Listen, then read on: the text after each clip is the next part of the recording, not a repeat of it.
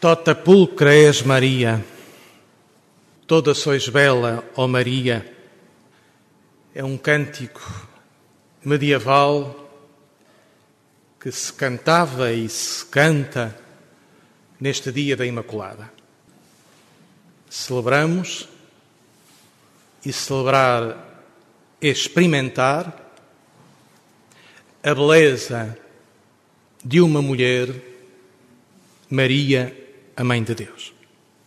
Este cântico, que marca também a história da música, acolhe duas passagens do Antigo Testamento,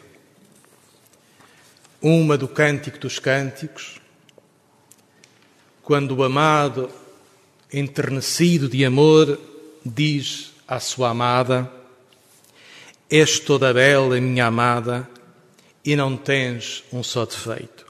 Isto é o amor, é capaz de olhar a quem ama sem defeitos. E a outra citação é do livro de Judite, essa mulher forte, aprisionada e violentada por um general do exército assírio ocupante, Holofernes, ela derrota Holofernes, é uma heroína, liberta o povo e é aclamada pelo povo. Tu és a glória de Jerusalém, tu és o supremo orgulho de Israel, tu és a honra da nossa raça. Estas duas passagens estão integradas neste belo cântico. Toda és, toda bela és Maria, e com a teologia franciscana da Imaculada Conceição, és bela porque és sem mácula, sem pecado. E toda a história da música se podia contar nas diferentes interpretações desta peça clássica da liturgia católica. Desde a suavidade do gregoriano até um compositor contemporâneo, Maurice do Roufflet, francês, que em 1960 compôs este cântico para vozes exclusivamente femininas. O feminino a celebrar o feminino e o materno de Maria, e é uma belíssima peça coral. Passando, imaginem, por Schumann, Robert Schumann, um prussiano protestante, luterano, que compôs, na mais bela tradição católica, este hino com uma suavidade, com uma ternura tipicamente românticos. E acaso para dizer a Imaculada Conceição a fazer o diálogo ecuménico nas igrejas. Acompanhamos a viagem do anjo do alto do céu, do mistério de Deus, que vem ao lugar pequenino e concreto, à casa doméstica de Maria, e entra para a saudar. Ave, cheia de graça, o Senhor está contigo. Deus entra na vida de Maria e por Maria na nossa vida para engrandecer, para elevar, para mimar, para agraciar. E a beleza não é uma beleza moral apenas porque não pecou, é muito mais do que isso. É a beleza da bondade, aquela bondade primeira da intenção de Deus com que Deus criou toda a humanidade e cada um de nós. É a bondade, é a beleza da bondade que nos funda e é a beleza da bondade que celebramos hoje, da bondade de ser e de amar que celebramos hoje na festa da Imaculada. Ave, cheia de graça, o Senhor está contigo. E aquilo que o anjo e a nossa Catarina interpretou, coloca o anjo de joelhos diante de Maria, que nós não vamos ver no postal. Mas este anjo de joelhos adora Maria e o anjo de joelhos pode ser o símbolo de todos nós, da Igreja inteira, que reconhece o ícone, a expressão da humanidade não apenas redimida, mas da humanidade na manhã, no ato inaugural da criação. A humanidade como saiu do coração de Deus, intacta. Um grande romancista do século XX, Georges Bernanos, na sua obra-prima, que havemos de referir no próximo curso, aqui,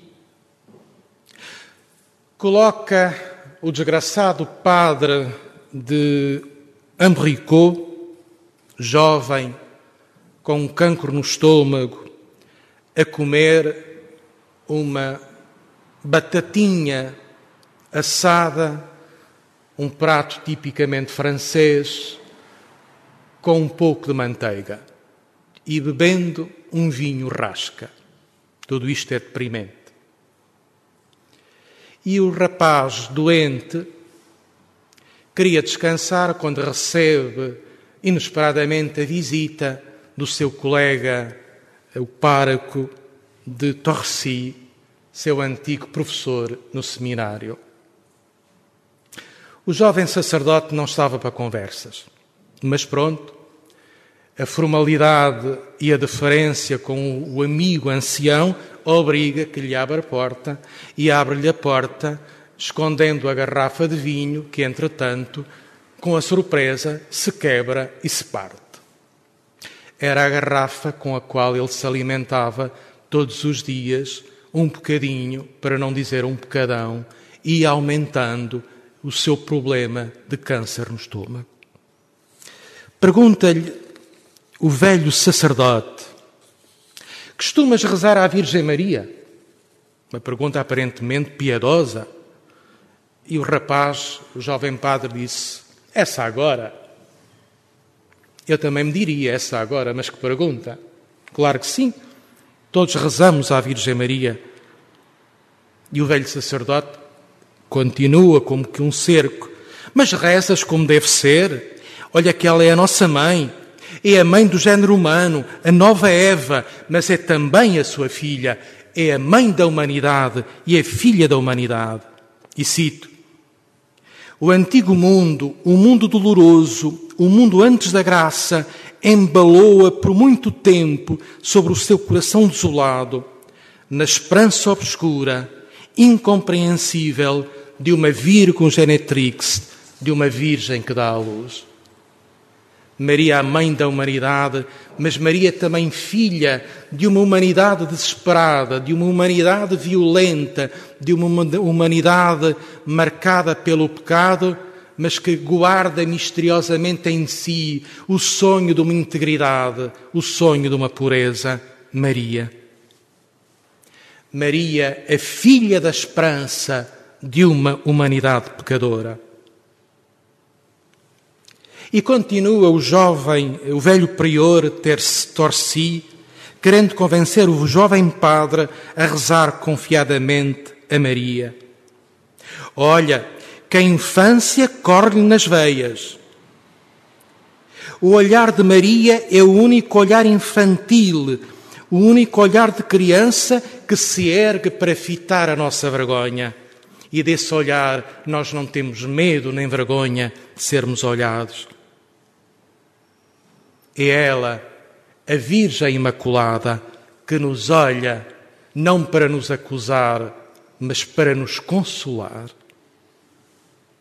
Bernanos termina estas três páginas belíssimas, dizendo: Maria é mais jovem que o pecado, mais nova que a raça de que proveio, e ainda que mãe pela graça, Mãe das Graças, o Benjamim do género humano, a filha mais nova da humanidade. Mas a bela expressão que eu quero salientar é esta: Maria, mais jovem que o pecado. Antes do pecado, que pode ser tremendo, imenso, trágico, mas antes do pecado está a graça. A beleza da graça que preenche, que abunda, que, transbunda, que trans, transforma na Imaculada para inundar a humanidade e para inundar cada um de nós e a Igreja toda. O que se diz de Maria hoje não é um privilégio da Imaculada Conceição, é o sonho de Deus para esta humanidade que a Maria se realiza já. E por isso nós dizemos: Toda sois bela, ó Maria.